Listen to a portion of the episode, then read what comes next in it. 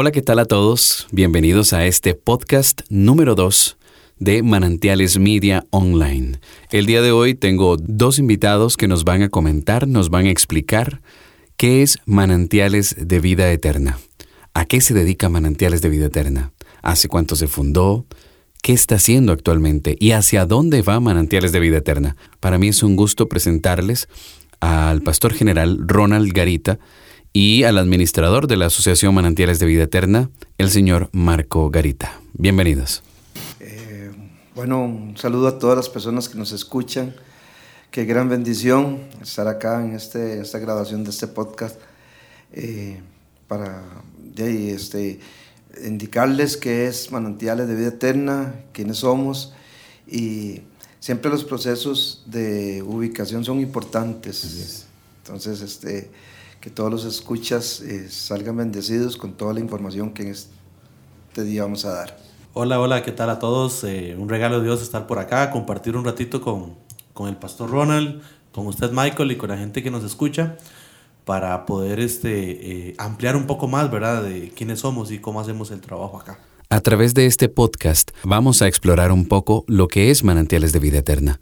Por eso le invito para que se quede con nosotros durante este ratito y disfrute de este podcast y conozca más que es Manantiales de Vida Eterna. Manantiales de Vida Eterna presenta Manantiales Media Podcast. Bienvenidos. Nuestros invitados del día de hoy creo son los más indicados para que nos conversen qué es Manantiales de Vida Eterna. Es nuestro pastor general, el señor Ronald Garita, y por supuesto el administrador de la Asociación Manantiales de Vida Eterna, Marco Garita.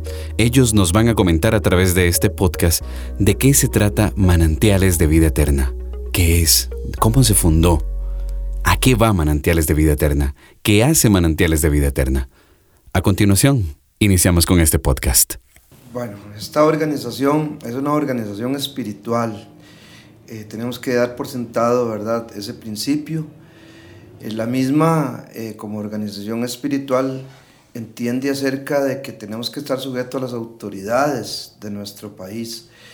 Y la misma se convierte también en una figura jurídica, una persona jurídica, esto para darle validez en realidad legal, jurídico, al movimiento, que en realidad el movimiento, eh, como digo yo en términos espirituales, la organización es más que eso, es como un organismo vivo. Eh, el fin de la misma es eh, enfocado en las estructuras vivas, son las personas, lo que Dios más ama y tenemos que dar por sentado que eso es manantiales. La misma tiene dos administraciones, dos grandes administraciones diría yo, porque hubo una pequeña transición en el año 99, eh, cuando su servidor recibió el ministerio. 40 años, un hombre este, en el año 78, con una gran visión, en un cuarto de ayuno y oración, más con la Biblia eh, debajo de su, brazo, de ahí salió con una amplia visión. No existía nada, lo que gracias al Señor hoy tenemos, hablando ya acerca de medios, hablando acerca eh, de todo lo que es el andamiaje, todo lo que es la estructura. Era solamente una visión, eh, a partir de ahí, en fe, y en realidad ese fue mi pastor. Yo llegué en el año 80, dos años después, a esta organización. ¿Dónde se fundó? ¿Dónde fue el primer culto que tuvo Manantiales de Vida Eterna? Sí, esta organización acá en Cartago, donde nosotros estamos, al costado norte del mercado central, se rentó un pequeño local, ahí después de que él salió con, con esa preparación, digámoslo así, espiritual, de ese cuarto de ayuno y oración, con la Biblia bajo el brazo a creerle a Dios y estuvo eh, ya visiblemente, se alquiló un pequeño local como de 4 por 4 y ahí en el, al norte del mercado central de Cartago, año 78 se inicia esta, esta organización, este organismo vivo que hoy en día es Manantiales de Vida Eterna. Yo llego dos años después, cuando ya eh, la organización muy rápido, por este hombre visionario, había crecido y ya estábamos en el costado sur de la ciudad que acaba yo de mencionar, acá Cartago, donde estamos.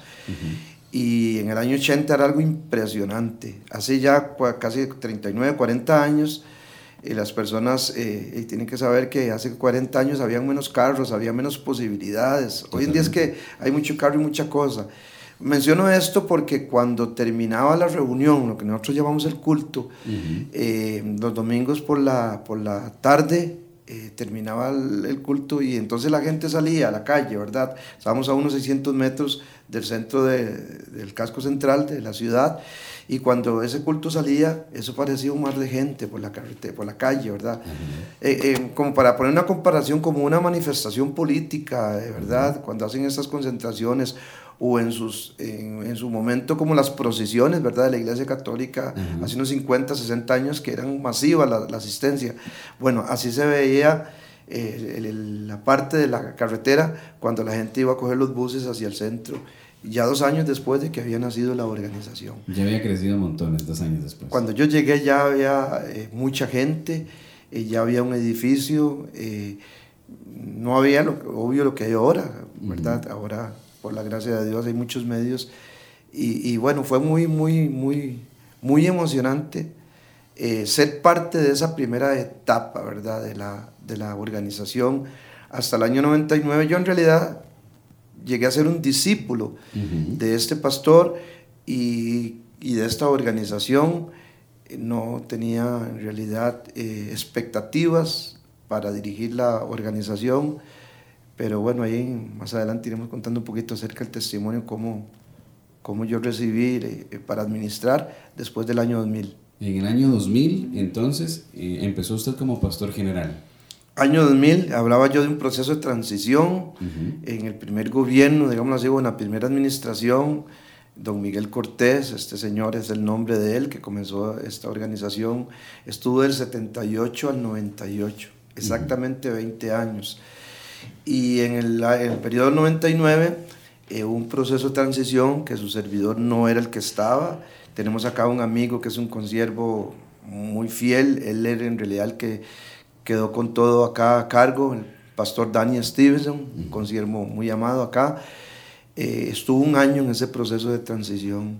Yo, mi, mi historia, aunque pertenezco a este ministerio, eh, yo en realidad no estaba involucrado en el ministerio y cuando el pastor Dani eh, toma ese tiempo, no, no sabíamos cuánto tiempo iba a ser, él me busca en mi casa y me dice, yo necesito que usted vaya, me ayude, eh, cogí la iglesia y, y me siento perdido y vos tenés experiencia, entonces me vine solamente como a ayudarle a él, no tenía yo expectativas de en realidad eh, tomar la organización.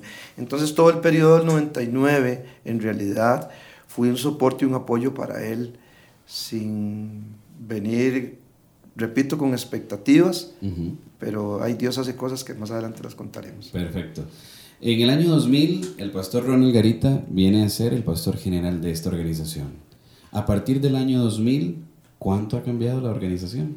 Bueno, mucho, porque aunque era una visión, o es una visión amplia, ¿verdad? Con la primera administración, eh, lamentablemente la persona que este, inauguró esta organización, una persona eh, muy carismática, con mucha, mucha amplitud espiritual, pero carecía un poco de lo que era preparación teológica. Eh, eso ayuda mucho, uno, lo viene a entender. Y entonces habían una serie de, elementos, de elementos que en realidad eh, no se les había puesto atención, como la importancia de un ente administrativo, una organización espiritual, eh, la palabra mismo lo dice, es espiritual, va enfocada en las personas, no solamente en una reunión de un culto, que aunque la escritura eh, nos da esos espacios para que nosotros vengamos y adoremos a Dios y nos alimentemos, cuando cantamos a Dios, nosotros nos alimentamos internamente y, y estamos dando a Dios alabanza, estamos dándole gloria a Él, estamos honrando su nombre. Cuando escuchamos la palabra en, eso, en esa misma reunión, lo que llamamos culto, eh, también nos alimentamos. Pero quizás en la primera administración eh, se enfocaba específicamente en eso. Eh, no puede uno dejar de lado la importancia de una estructura para darle un soporte y crecimiento a la organización. Entonces, carecíamos eh, de muchas cosas eh, que en realidad no por no adrede, por, por, por maldad, no, se hacían, ¿verdad? Para hablar bien de este hombre, porque fue mi pastor y, y, en realidad hizo muchas cosas buenas. Pero yo venía del campo empresarial, del campo de los negocios, y sobrenaturalmente cuando Dios me establece veo que ese campo hay que desarrollarlo más. Ese campo, el campo administrativo, le daría espacio, le daría estructura a la organización para ir más allá de lo que es el culto como tal, eh, que eso, eso, hay que hacerlo, ¿verdad? La Biblia nos manda a congregarnos, nos manda que tengamos comunión, los hermanos en armonía, es una parte muy rica de una organización como esta, pero no podíamos dejar de lado otras áreas en las cuales hoy la iglesia participa. ¿Cuáles son esas áreas, pastor? Ya hablemos del hoy. ¿Cuáles son esas áreas? Son muy importantes como para este, eh, poner en contexto a las personas. Poner en contexto a las personas y, y, específicamente quiero detenerme un poquitito en lo que es manantiales, así brevemente, decirles que es una organización espiritual, lleva esa vía, ¿verdad? Espiritual, es muy rica en toda la parte eclesiástica, pero también es una organización eh, legal. La misma no carece de esa persona, esa persona jurídica, que es, que, que es una, una, una, persona jurídica. Bueno, es una organización que el gobierno este, nos exige, que tiene personas físicas que son dueñas, le pongo comillas, ¿verdad? A esto, que son dueñas de esa organización y son la máxima autoridad. A eso se le llama Asamblea General. Somos unas 30 personas ahorita que estamos, digamos, bajo la responsabilidad de eso. Y también ese órgano legal tiene, este, tiene tres, tres, tres medios que son importantísimos. Dígase eh, una junta directiva, que es la que, ¿verdad?, eh, dirige, ¿verdad? Eh, tiene una fiscalía, que es la que cuida, ¿verdad? Esto por una persona eh, nombrada por esa misma asamblea, la misma junta directiva, y está esa, ese grupo soberano, que es la misma, la misma asamblea. Entonces, este ministerio, eh, como para poner en contexto, es eso. Em, eso nos da como resultado ¿verdad? que hay una administración que es la que ya va a ejecutar todo lo que es el desarrollo del plan. Y entonces a la pregunta concreta que me decías, Michael, ¿Cuáles son esas áreas? Bueno, las áreas son en realidad muchas, estamos abarcando algunas pocas, pero si vamos a partir del punto espiritual, Jesús es nuestro modelo, esta organización es de Jesús, es de Dios, Dios es nuestro modelo. Y Jesús cuando vino a esta, a tierra, eh, no vino tanto a la parte, a, desarrollar la parte eclesiástica, la parte ceremonial, aunque pertenece a un contexto de un pueblo que hacía ceremonias, vino a las calles a buscar la gente, vino a dar soluciones a las personas. Entonces, una organización como esta, yo en el 2000 cuando llego, entiendo que la parte administrativa es importantísimo para poder desarrollar programas, digámoslo así, nosotros llamamos ministerios en la parte eclesial, desarrollar programas en el campo demográfico, entiéndase por si alguno no sabe esta palabra, que es en campo de la gente, de las personas, y atender las necesidades. Y entonces concretamente estamos en varias áreas, ¿verdad? Tenemos este, atención a adulto mayor, tenemos atención a los niños, pero no es atención solamente, ¿verdad? Esporádica, como que vi un niño y, y le regalé un pantalón o unos zapatos, sino que somos proactivos en crear programas 24/7 para que en algunas personas este, sean atendidas y demográficamente también las necesidades hoy en día en el campo de las personas con problemas de drogas y de alcohol eh, y muchas otras cosas que hacemos, el habitante calle que está ahí eh, abandonado, vive un contexto terrible, siempre llegará Michael ahí a, la, la, zanja donde vive, a la, ahí, el, ahí debajo de un árbol donde quizás vive, ¿verdad? Y, y anda deambulando por la ciudad y hay que darle acompañamiento a esas personas. Entonces, son varias áreas, pero en realidad es ilimitado. En realidad estamos pensando futuro, tener un albergue para mujer agredida, eh, eh, a futuro eh, pensar quizás tener este, más programas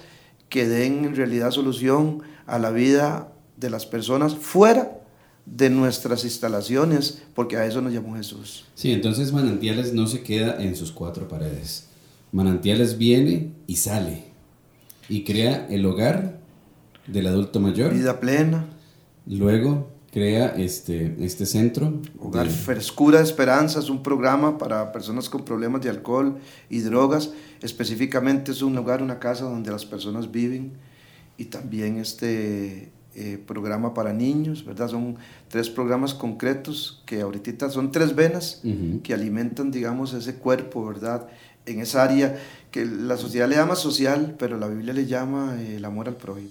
Ya hemos conocido un poco desde los inicios de Manantiales de Vida Eterna como organización religiosa, la parte pastoral. Ahora nos trasladamos a la parte administrativa, lo que hace la Asociación Manantiales de Vida Eterna.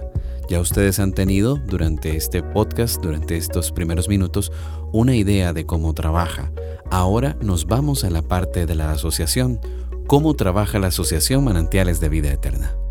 Bueno, Michael, pues como te decía al principio, un placer estar aquí conversando con el pastor Oral y con vos y con las personas que nos están escuchando, ¿verdad? Eh, como decía nuestro pastor, por más de 20 años ya eh, hay una estructura que nosotros eh, tenemos como organización. Yo tengo dos años de haber ingresado a este lugar a trabajar, ¿verdad? Y sobre esa base es que hoy este, estamos eh, trabajando las, las cosas. La administración, yo siempre lo he repetido, muchas veces somos una oficina facilitadora para poder este, desarrollar todo lo que acá se hace. Parte de lo que el pastor comentó, de lo que conversaba con, con vos hace un rato.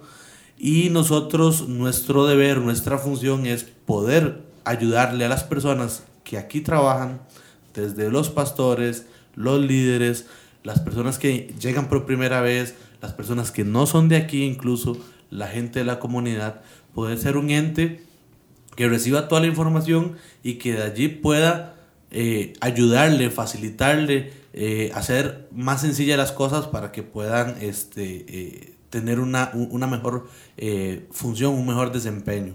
de sus funciones. ¿Cuántas personas actualmente laboran para acá? Eh, Para la asociación actualmente somos 11 personas. Lo que pasa es que aparte de la asociación Manantiales, nosotros también tenemos dos asociaciones más, que era lo que ahora el pastor comentaba, Frescura Esperanza y Vida Plena, Centro de Restauración y Centro de Adulto Mayor. En total somos 17 personas que trabajamos a tiempo completo acá con diferentes roles, ¿verdad? Porque no solo es la parte eclesiástica, sino también tenemos un centro infantil, tenemos toda la parte de mantenimiento, toda la parte de seguridad, eh, la parte administrativa en sí. Entonces se amplía, ¿verdad? El espectro y pues eh, hace que el número sea un poquito alto. Crezca. ¿Cómo funciona el hogar del adulto mayor? El hogar del adulto mayor tiene cerca de 5 años de existir. Surgió por una necesidad porque antes del hogar de adulto mayor tuvimos, eh, tenemos el hogar fe, que es el hogar de restauración. Uno de nuestros pacientes o uno de nuestros internos, al terminar el programa de restauración, por su edad tenía que ser eh, instaurado en un lugar de estos de atención para adulto mayor. Entonces, Dios nos movió a poder abrir este otro campo y a través de allí, cinco años después, nosotros atendemos a 11 adultos mayores al día de hoy como albergue, 24 horas, 7 días a la semana. Continuo, tenemos 5, 6 personas más voluntarios, tanto profesionales, Ujú. llámese médico, llámese Enfermeros. enfermeros, también voluntarios en otras áreas como cocina, lavandería, eh, la atención misma de estar conversando con un adulto mayor y como las personas que trabajan a tiempo completo. Se necesita mucho amor y mucha paciencia, ¿verdad? Mucho cariño, mucha dedicación, eh, mucho, mucho amor, podríamos resumirlo, porque trabajar con un adulto mayor es trabajar como con un niño. La responsabilidad es muy alta, es muy grande, entonces no cualquiera tiene ese don, no cualquier persona tiene esa vocación para poder conversar, para poder eh, atender a un paciente de estos. El hogar fe. A conversarnos un poco, así como nos conversaste acerca de, del adulto mayor, conversarnos acerca del hogar fe. Frescura de Esperanza es una asociación bajo el marco legal que nació hace cerca de 11, 12 años aproximadamente. Igual, Dios impulsándonos, ¿verdad?, a atender las necesidades de las personas que, que existen en la calle, como lo decía ahora nuestro pastor, salir de las cuatro paredes y a partir de allí nosotros hemos atendido más de 900 personas con problemas de alcoholismo y drogadicción. Nuevamente repítame ese número porque la gente tiene que saber y entender que no es algo así que ocasionalmente, como lo dijo el pastor Ronald, se hace. ¿Cuántas personas se han atendido en 11 años alrededor de? 900 personas mayores de edad, hombres con problemas de alcoholismo y drogadicción, no solo acá de la zona, de la comunidad, sino también de otras provincias, de otras regiones de nuestro país. Ok, este, vamos a ver, ¿cómo se financian o cómo trabajan los diferentes hogares que tenemos? Muy bien, cuando nosotros comenzamos, la iglesia asumió el 100% de estos eh, programas o estas asociaciones. Eh, nosotros, conforme pasó el tiempo, nos vimos en la necesidad de ir asumiendo de mejor forma el, el trabajo, ¿verdad? Que nosotros eh, hacemos y desempeñamos acá en la institución. Eso requiere, obviamente, un capital, requiere una inversión, requiere dinero. Y todo nació primeramente con las personas que asistimos acá a la iglesia. A partir de allí, estos sueños comenzaron a, a, a crecer. Actualmente estamos en un proceso de formalización para poder recibir subsidios, no solo de la empresa privada, sino de la, de la, de la, de la del, del, gobierno, de nuestro gobierno de Costa Rica. Pero toda esa obra que te he dicho que hemos hecho por más de 11 años en el hogar de restauración y más de 5 años en el hogar de adulto mayor, ha sido por puro amor de las personas que se congregan en esta, en esta en esta iglesia. También contamos con aporte de algunos de sus familiares, pero no en el 100% de ellos, ¿verdad? Ok, entonces estamos hablando que el 100% de las actividades que, que, se hacen tanto en el hogar de adulto mayor como en, en, el, en el, centro de restauración, estos 11 años y 5 de la, del adulto mayor ha sido literalmente por donación de las personas que se congregan en la iglesia la iglesia en absoluto ha asumido esta responsabilidad. Eso es para que la gente entienda que ahí es donde se ve el amor y la mano de Dios, porque me imagino que las necesidades son muchísimas. Hace unos dos meses, Michael, nosotros tuvimos la oportunidad de compartir acá en la iglesia algunas estadísticas de, de cómo se desarrolla este trabajo. Estadísticas que impactan. Te voy a dar un ejemplo. Nosotros en un año, esta institución consume más de 4 toneladas de arroz, consume más de 1.500 kilos de azúcar. Eh, hablábamos de los transportes que nosotros hacemos porque a ese tipo de poblaciones tenemos que llevarlos y traerlos, tenemos que atenderlos en un hospital, llevarlos a um, algunas instancias para que se desintoxiquen, para que los pueda atender un médico, eh, como trabajamos también con otros grupos de adultos mayores, nosotros eh, todas las semanas recorremos más de 200 kilómetros en nuestros vehículos para poder realizar este tipo de trabajo. Y el mantenimiento de los vehículos, la gasolina, todo corre por cuenta. Más de 6 mil pañales en el hogar de adulto mayor al año es lo que nosotros utilizamos y compramos mes a mes porque no hay ninguna empresa privada que los done, que los regale. No hay ninguna instancia. Nosotros, por la gracia de Dios, hemos hasta el día de hoy podido sostener esto. Pero son números que impresionan, que nos demuestran una vez más que Dios sigue siendo Dios, ¿verdad? En este tipo de, de programas y nos ha ayudado, nos ha sostenido y nos ha eh, respaldado. Aquí es donde vemos que definitivamente nosotros no dependemos de hombres dependemos de Dios. ¿verdad? Pero igual es muy importante para todas las personas que lo estén escuchando este podcast, en cualquier momento del día, en, en cualquier día puede ser este, noviembre, diciembre de 2019, puede ser en enero de 2020, 2021, cuando lo escuchen, también las personas pueden acercarse y aportar. Ustedes, Manantiales está abierto a todo este tipo de situaciones. Por supuesto, nosotros somos una institución, como siempre lo hemos dicho, que no se limita al trabajo que se hace un domingo por la mañana. Eh, Manantiales está ubicada en Paraíso, no solo para atender o hacer un culto, sino para poder ser uno solo con la comunidad. En las puertas de nuestra institución siempre han estado abiertas de forma transparente, siempre estamos comunicando qué es lo que hacemos, cómo lo hacemos, de una forma sobrenatural, nos damos cuenta mes a mes que es Dios, porque si vemos números, si vemos lógica, nosotros no podríamos eh, seguir realizando esto, pero por la fe y por el amor que Dios nos ha tenido y que pone en nosotros para poderlo hacer con las otras personas, es por eso que todos los años eh, al llegar a fin de año, eh, volvemos a ver para atrás esas 12 páginas que hemos pasado de meses.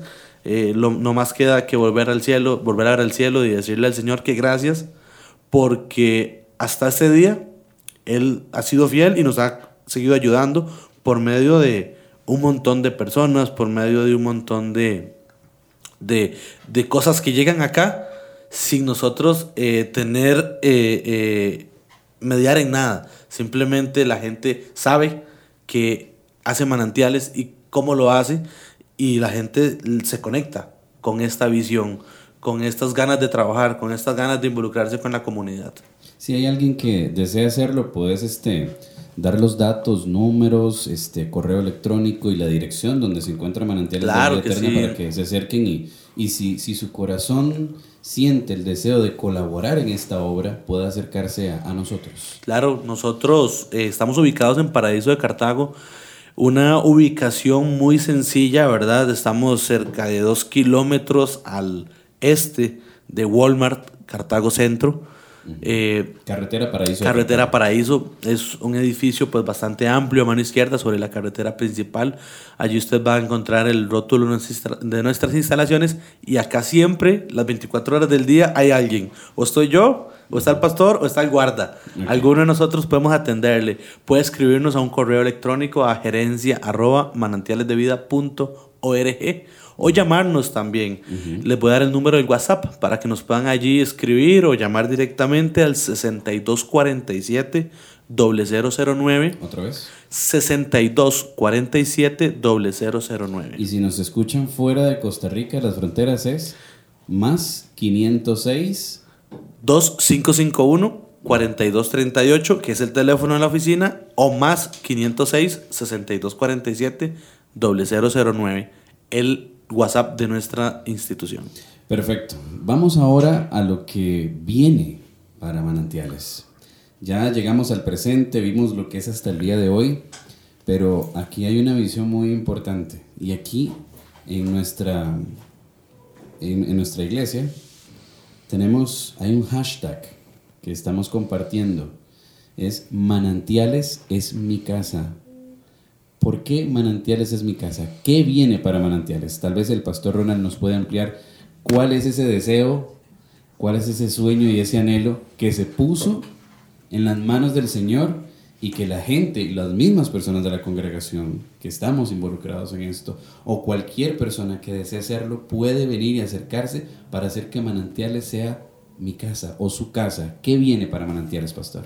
Bueno, antes vamos a partir de una premisa de la premisa que quiero partir es de que Dios no se desvincula de la humanidad.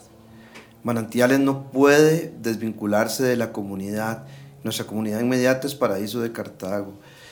Y en la parte demográfica, eh, nosotros tenemos un campo amplio para trabajar. Jesús le dijo a sus, discípulos, levanten los ojos, alcen los ojos al campo el campo está blanco, listo para la cosecha. Estaba hablando de personas, de miles y millones de personas que hoy, siglo XXI, necesitan de Él. Entonces Manantiales no puede este, quedarse estacionada en lo que es. Lo que viene para Manantiales es más amplitud en el servicio a los miles y miles y miles de personas. Más que decir que vienen más cultos para alabar al Señor, que aunque son importantes, vienen más programas de trabajo, vienen más ministerios. Para esto solamente requerimos fe, que es confianza. Y no nos quedaremos acá eh, atenderemos a nuestra comunidad, seremos proactivos eh, en lo que Jesús nos mandó. Si la Biblia dice que de tal manera amó Dios el Padre al mundo, mundo en el sentido no del globo terráqueo, mundo en el sentido de las millones de personas que necesitan del amor de Dios.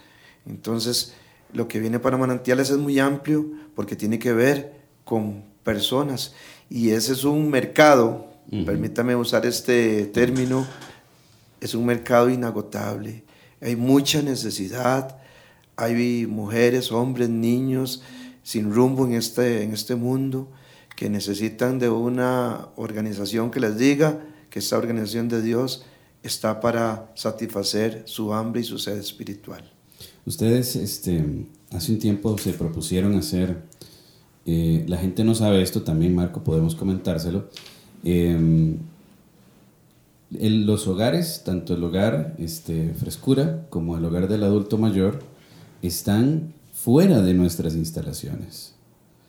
Actualmente, este, eh, ¿dónde están ubicados los, los, diferentes hogares? Y también los niños, ¿dónde están ubicados? Comentarle a las personas. Nuestro centro infantil está ubicado en un, un edificio anexo acá al, a la iglesia, ¿verdad? Tenemos un pabellón donde allí se les atiende. Importante comentar esto un poquito de una forma breve. Nosotros tenemos un centro infantil que atiende a población eh, desde los cero meses recién nacidos hasta los seis años, 11 meses. Población que puede ser de riesgo social y también podemos irnos al otro extremo porque atendemos cuidado privado. Entonces, eh, esta parte demográfica la, también la vemos y la atendemos de lunes a viernes de 7 de la mañana a 5 de la tarde.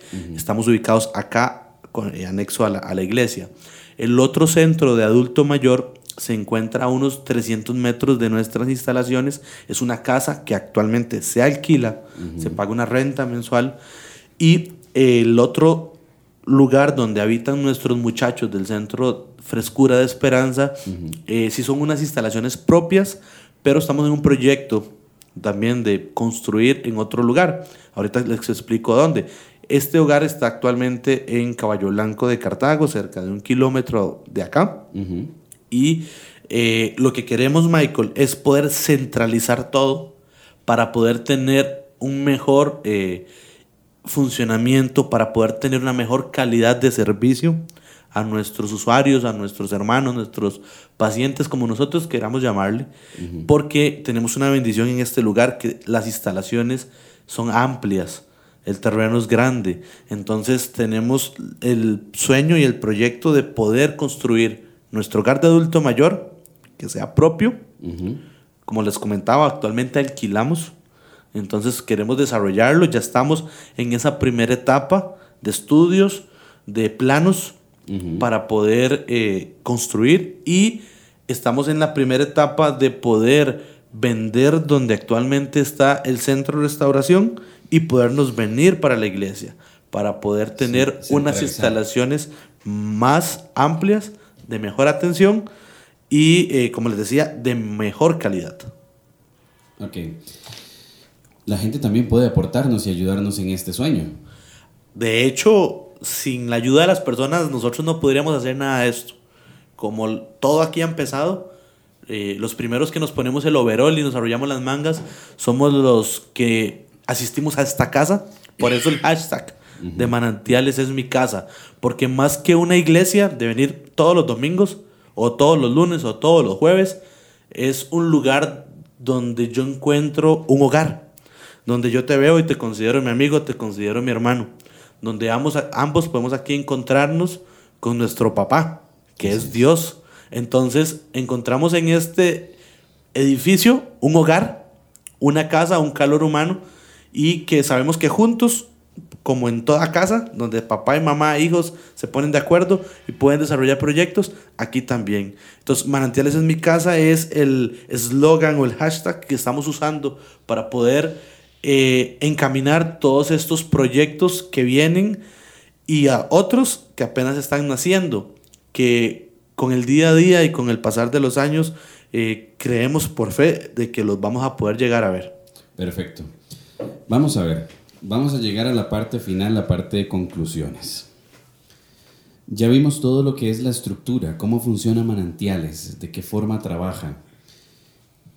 Yo creo que la gente a partir de, escuchar esto puede darse cuenta que de verdad acá no es un simple lugar donde se viene a escuchar la palabra de Dios, sino como vos mismo lo decís, Marco, este, es, es una casa, es un hogar donde usted encuentra eh, personas en común que se convierten en sus hermanos, donde usted siente la calidez de cada una de esas personas. Yo lo siento aquí cada vez que vengo. Eh, yo siempre lo he dicho, desde que yo entré acá, yo sentí que este era mi hogar. Y aquí estoy, recibiendo palabra y viendo la mano de Dios, no solo en mi vida, sino en la vida de muchas otras personas. Entonces estoy seguro que mucha gente a partir de esto va a querer acercarse a manantiales de vida eterna, lo que es en sí todos, en conjunto, con todos sus programas, porque como bien usted lo decía, pastor, la premisa es las personas. Se trabaja con base en las personas y para las personas. Pastor, usted me regalaría tal vez en dos minutos su conclusión de este pequeño podcast. Claro que sí. Y voy a citar un pasaje de la Escritura que es el centro de la redención eh, que nosotros los seres humanos necesitábamos. Dice la Escritura en el capítulo 3, versículo 16 del libro de San Juan, que de tal manera amó Dios al mundo que dio, que dio a su Hijo unigénito para que todo aquel que en Él crea no se pierda, sino que tenga la vida eterna. Dios hizo la humanidad, dice el sabio Salomón, perfecta, para que disfrutaran de su amor.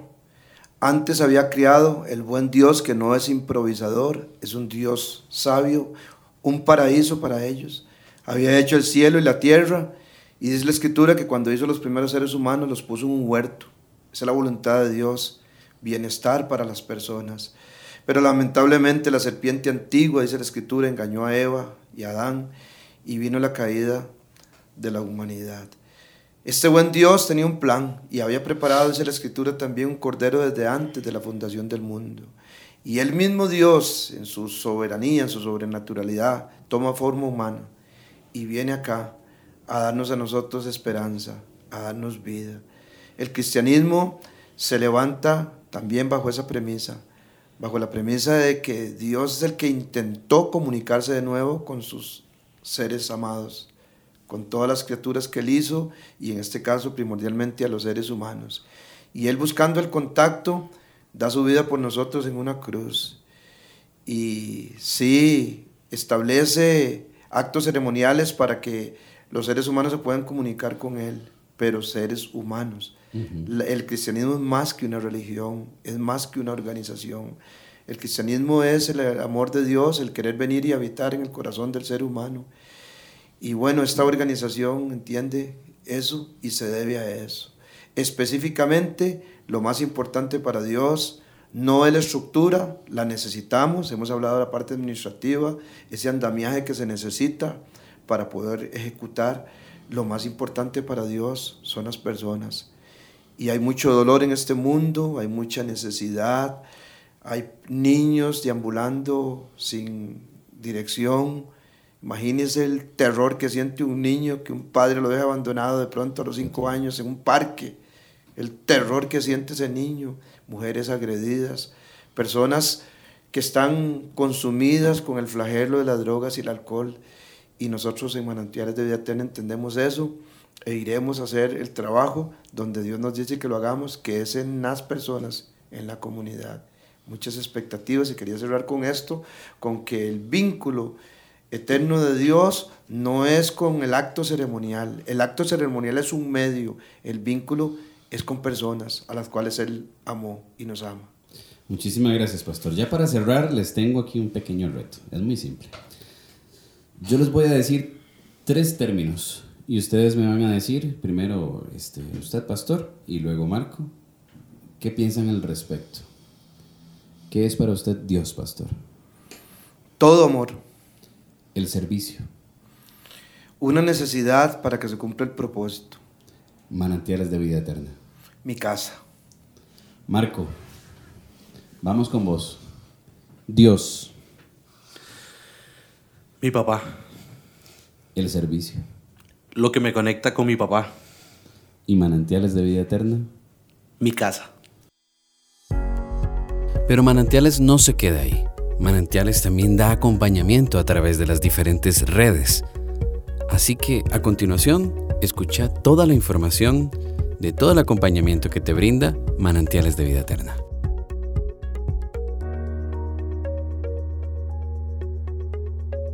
Pueden buscarnos por Facebook todos los días. Por allí estamos nosotros subiendo material de, de qué hacemos, cómo lo hacemos. Manantiales de Vida Eterna en nuestro Facebook oficial. También tenemos los Facebook de las instituciones que hablamos hace un ratito, de Adulto Mayor, Asociación para el Adulto Mayor Vida Plena y Asociación Frescura de Esperanza. En, en esos tres usted puede encontrar mucho más información, mucho más material y también por allí puede escribirnos, Contactarnos. eh, contactarnos para poder este, eh, eh, brindarle lo que usted requiera. Ok. Acá tenemos ministerios o redes. Trabajamos grupos demográficos, si podemos llamarlo así. Trabajamos red de hombres, nos reunimos el segundo sábado de cada mes. Trabajamos con red de mujeres el primer sábado de cada mes. Trabajamos con matrimonios también y parejas. Todos los que tenemos matrimonios o parejas podemos congregarnos eh, todos los últimos sábados de cada mes en este lugar. Trabajamos con niños. Tenemos aparte de un centro infantil, todos los domingos los niños reciben en sus grupos eh, iglesia, se hace iglesia con ellos también, ¿verdad? De una forma diferente. Eh, también trabajamos, eh, vamos a ver, Los jóvenes. con la red de jóvenes Ancla, se reúne todos los sábados a las 6 de la tarde en su auditorio, un espacio específico para que ellos se puedan pues, pues reunir. Y aparte de los horarios habituales que tenemos para reunirnos a nivel general, que son los domingos a las 8 de la mañana y a las 10, por si alguno eh, tiene alguna cosa que realizar personal, puede escoger cualquiera de ambos horarios. Los lunes y los jueves también tenemos dos reuniones lindísimas a las 7 de la noche acá en nuestras instalaciones. Así, de forma global, es como eh, nosotros congregamos a las diferentes personas. Y nos faltó uno, los adultos mayores. Ay, nuestros adultos mayores, que son bastantes, ¿cierto? Sí, los jueves, todos los jueves hay adultos mayores a las 9 y 30 de la, de la mañana. Adultos mayores que el 80% vamos a recogerlos y los traemos. Y luego vamos y los dejamos. Es muy importante agradecer a nuestros dos invitados su presencia este día. Para nosotros en Manantiales de Vida Eterna es necesario que usted nos conozca. Es necesario que usted sepa lo que se hace en este lugar. Nosotros queremos hacer iglesia. Nosotros queremos hacer el bien por la humanidad. Nosotros trabajamos para usted. En Manantiales de Vida Eterna estamos para servirle a las personas. Por eso es tan importante este podcast para que usted escuchara lo que se hace en Manantiales, porque Manantiales es mi casa. Les invitamos para que compartan este podcast, para que le envíe los links de las diferentes plataformas a sus amistades, a sus amigos, a sus conocidos, gente de la misma iglesia y gente que esté afuera, que conozcan lo que es Manantiales. Los esperamos en el próximo podcast, la próxima semana. Esté atento porque ya vienen nuevos podcasts. Les agradecemos su compañía. Les esperamos. Muy pronto nos escuchamos nuevamente. Esta fue una emisión más de Manantiales Media Podcast. Muy pronto en esta plataforma encontrarás nuevo contenido. Te invitamos a compartirlo. Gracias por escucharnos.